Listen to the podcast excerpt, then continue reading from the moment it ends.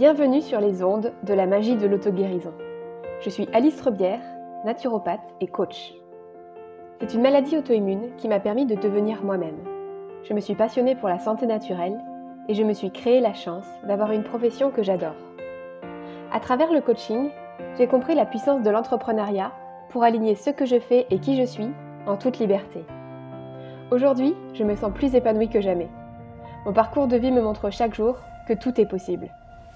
Je suis convaincue que chaque épreuve peut être transformée pour nous rapprocher de la guérison de notre âme. Ce podcast a pour vocation de vous faire découvrir et maîtriser les pouvoirs magiques de votre corps et de votre esprit. Prêt à attirer à vous le meilleur? Axio Bonjour et bienvenue pour ce nouvel épisode. Aujourd'hui, on va parler d'un sujet qui est un sujet passion pour moi, c'est-à-dire l'argent et la relation à l'argent. Alors, pourquoi est-ce que je te parle d'argent aujourd'hui?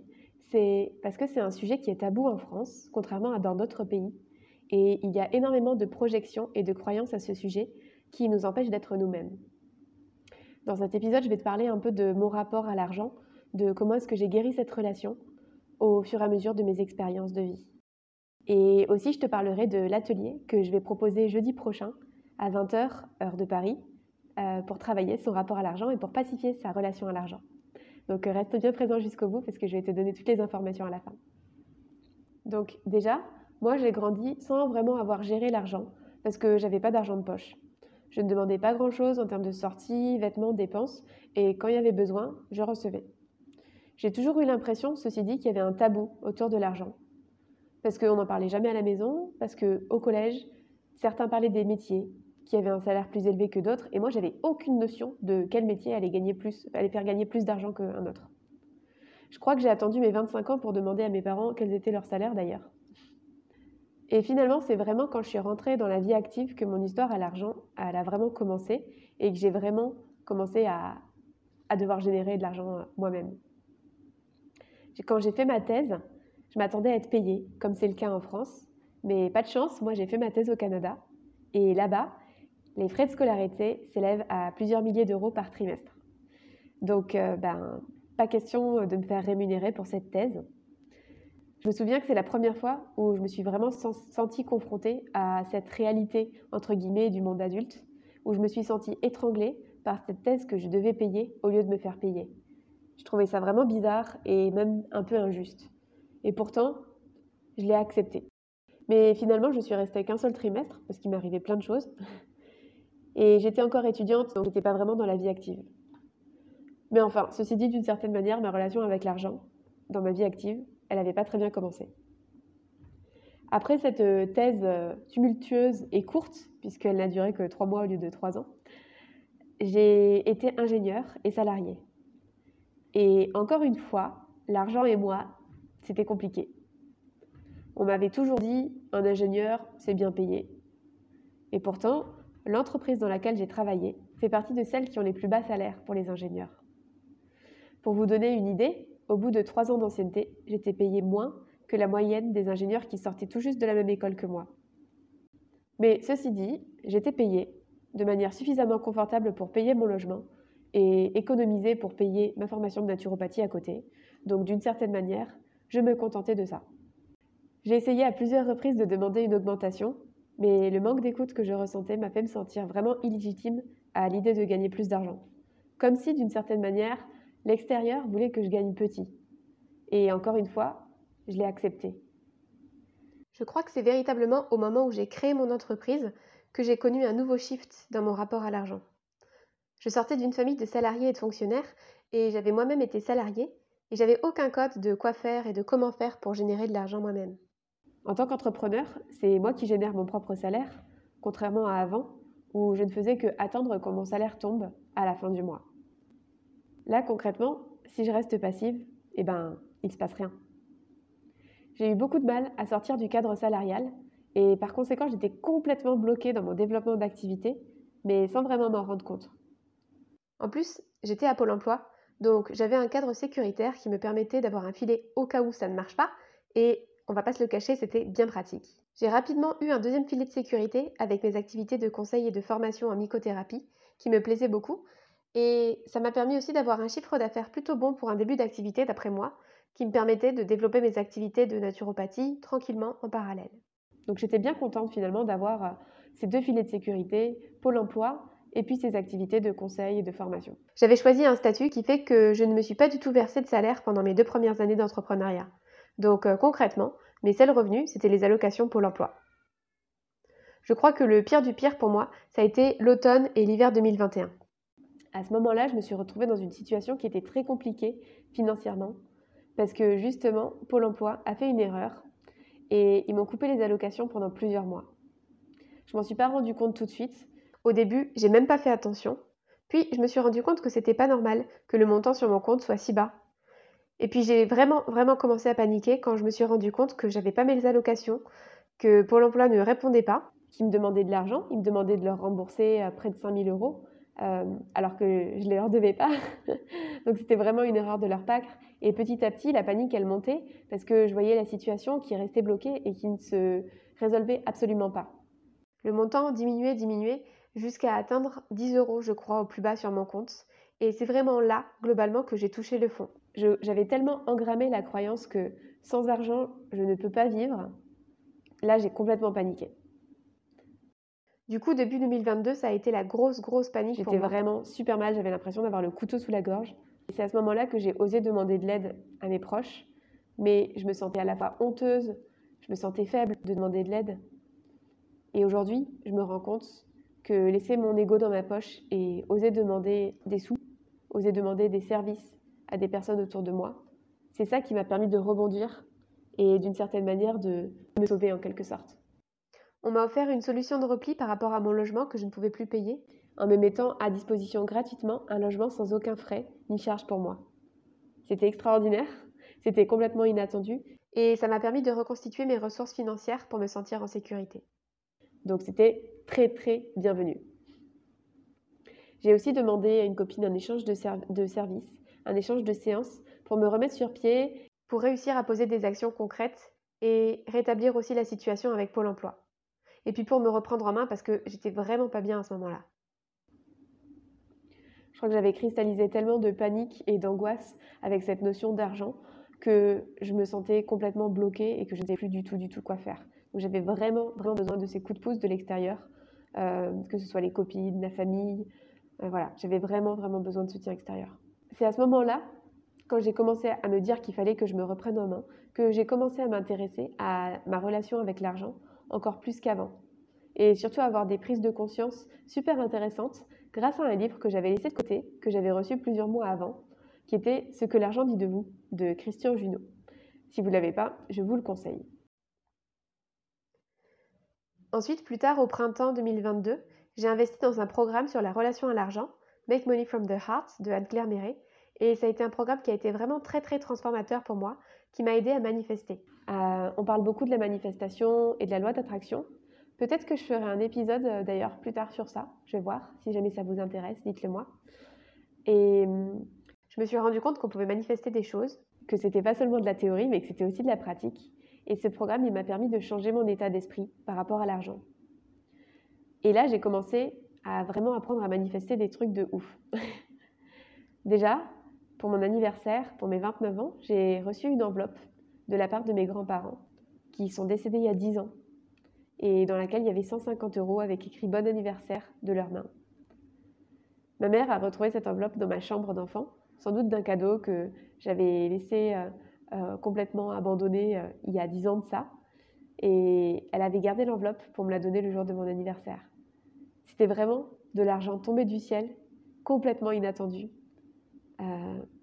C'était un, cadeau pour moi que j'ai vraiment pris comme l'énergie de tout est possible en fait, y compris recevoir de l'argent qui ne vient de nulle part ou qui vient d'ailleurs. Euh, c'est possible de célébrer mon anniversaire avec mes grands-parents alors que j'ai pas pu les serrer dans mes bras depuis dix ans. C'est possible de recevoir un cadeau de leur part alors qu'ils n'ont pas été à mes côtés depuis dix ans. C'était juste incroyable. Et là, je crois que ça m'a permis de me dire oui, c'est possible de recevoir et c'est possible de manifester des choses.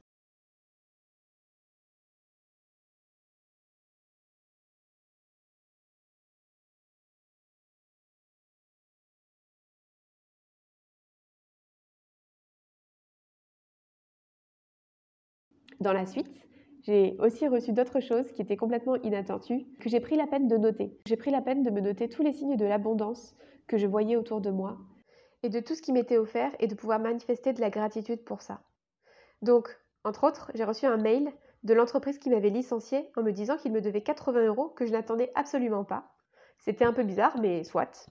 Dans le mois euh, qui a suivi, les impôts m'ont annoncé qu'ils m'avaient pris trop d'argent et du coup qu'ils me rendaient euh, une somme de, je crois que c'était 1135 euros, quelque chose comme ça. Et là, pareil, pour la première fois, les, les impôts me donnaient des sous. Donc là, c'était, euh, pour moi, ça a été une réconciliation avec les impôts et avec l'administration. Je me suis rendu compte que recevoir un mail des impôts, eh ben, des fois, ça pouvait être agréable. et par la suite, tous les papiers d'impôts et tous les courriers d'impôts que j'ai reçus, finalement, je les ai reçus avec une ouverture et avec une légèreté que je n'avais pas ressentie avant. Je me suis aussi rendu compte que l'abondance, eh ben, ce n'était pas forcément que financier. Par exemple, pendant deux semaines au mois de mai, j'ai été nourrie, hébergée et logée en voyage. Et pendant deux semaines, je n'ai pas utilisé une seule fois ma carte bleue. J'avais des cadeaux qui tombaient du ciel et qui n'empêchaient personne d'avoir quoi que ce soit, puisque c'était vraiment des, c'était vraiment cette notion d'abondance, de la corde d'abondance où il y a plein plein de choses et en fait on peut juste venir se servir et avoir ce qu'on veut. C'était vraiment incroyable. J'en parlerai peut-être un peu plus euh, dans l'atelier de jeudi si jamais vous avez des questions par rapport à, ça, mais c'était vraiment vraiment ouf. Je pense que aussi une des prises de conscience que j'ai eues euh, dans mon cheminement sur l'argent, c'est que l'argent ne vient pas forcément que par le travail. Par exemple, j'ai découvert qu'il existait euh, des systèmes d'économie solidaire où on n'a pas besoin de travailler pour pouvoir recevoir de l'argent. Et c'était aussi incroyable ça comme expérience. J'ai aussi reçu pas mal de cadeaux qui étaient complètement inattendus. On m'a offert une après-midi à la Thalasso. On m'a offert deux places pour le Futuroscope. Soit on les utilisait avant le 20 octobre, soit sinon elles partaient à la poubelle. Et concrètement, la personne qui les avait n'avait pas l'intention d'aller au Futuroscope. Donc je les ai prises, puisqu'elle me les a proposées, et j'ai eu l'occasion d'aller au Futuroscope alors que j'aurais pas pensé aller sinon là-bas. À la fin du mois d'octobre, j'avais décidé de partir au Portugal quelques jours pour pouvoir préparer mon voyage au Mexique. Ça, j'en parle dans, mon épisode 6 du podcast, donc si jamais ça vous intéresse, vous pouvez aller l'écouter si ce n'est pas encore fait. Et en fait, je me suis retrouvée coincée sur place au Portugal. Euh, mon avion du retour a été annulé et j'ai été contrainte de rester trois jours à Lisbonne euh, pour attendre mon avion de retour. Et sauf qu'en fait, j'ai eu la très très bonne nouvelle d'apprendre que EasyJet me remboursait tous les frais de voyage, euh, c'est-à-dire hébergement, nourriture et transport pour ces trois jours. Et ils ont précisé hôtel 4 étoiles maximum. Ok, ni une ni deux, j'en ai profité pour saisir cette opportunité d'abondance et chercher un hôtel 3 étoiles pour ma première nuit, qui était un peu chaotique, disons-le, puisque on a appris ça à 23h30 à l'aéroport. Donc, trouver un hôtel euh, ouvert à cette heure-là pour le check-in, finalement, en fait, j'avais pas trop le choix. Donc, d'une certaine manière, ça m'arrangeait bien de me réfugier derrière cette excuse de j'ai pas le choix, je suis obligée de prendre un hôtel 3 étoiles pour cette nuit.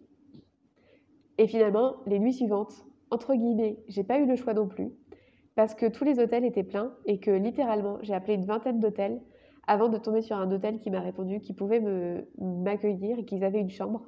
C'était un hôtel 4 étoiles à 300 euros la nuit. Donc finalement, sur mon séjour de 3 jours, j'ai dépensé 900 euros et EasyJet m'a remboursé la totalité de ces 900, de ces 900 euros. C'était vraiment incroyable pour moi de recevoir un cadeau comme ça, de me dire que j'avais droit à l'abondance et ça m'a vraiment permis d'ouvrir un autre champ, de m'ouvrir au fait que c'était OK de manifester. Et aussi, je pense que pour moi, ça m'a permis de prendre conscience que quand j'incarnais la version de moi qui avait du succès et qui avait le droit d'avoir de, l'argent, et eh ben, en fait, l'argent venait à moi. Et là, concrètement, les 900 euros, je les ai avancés. Donc, j'étais pas sereine, autant vous dire, parce que je me suis dit, si jamais il y a, un problème, si jamais euh, finalement euh, EasyJet ne me, me rembourse pas, comment est-ce que je vais faire, etc. J'étais pas sereine, mais je les ai dépensés entre guillemets, parce que j'avais pas le choix, encore une fois. On a toujours le choix, hein, mais là, concrètement, euh, je, me suis, suis, sentie vraiment prise de court. Et au final, le fait d'avoir investi en moi, d'avoir dépensé cette somme en disant je crois euh, au fait que c'est OK, j'ai reçu l'argent en retour. Donc finalement, ce que je veux vous dire à travers ces expériences que j'ai vécues, c'est que moi, ça m'a permis de découvrir que c'était possible de manifester, c'était possible de créer de l'abondance financièrement, mais pas que, et aussi de me réconcilier avec la notion d'argent et la notion d'abondance. Ça m'a permis de découvrir aussi que la loi d'attraction, elle marche. J'ai été traversée par de nombreuses peurs, notamment par rapport à la peur que... Notamment, j'ai eu peur que tout s'écroule financièrement depuis 2020. Enfin, pas au début, parce que je crois que j'avais pas vraiment compris, mais plus quand tout le monde a commencé à le dire. Et je me suis posé des questions sur qu'est-ce que ça impliquait concrètement, puisque bah, comme j'avais du mal à gérer cette notion d'argent, j'arrivais pas trop à percevoir. Mais d'un autre côté, je sentais que c'était comme si ça me retenait et que je pouvais plus rien dépenser et que j'étais bloquée dans cette situation. Et j'ai ressenti vraiment de la peur et de la panique et de l'appréhension et de l'angoisse. Et ça, finalement, j'ai réussi à le dépasser. Il y a aussi pas mal d'autres peurs que j'ai pu traverser.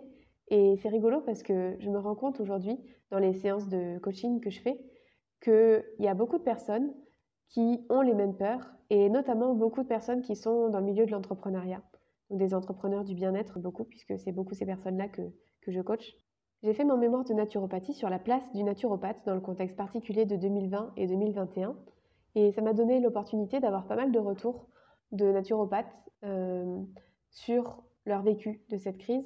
Et aussi, j'ai eu beaucoup de retours bah, dans les séances individuelles que j'ai faites euh, en coaching.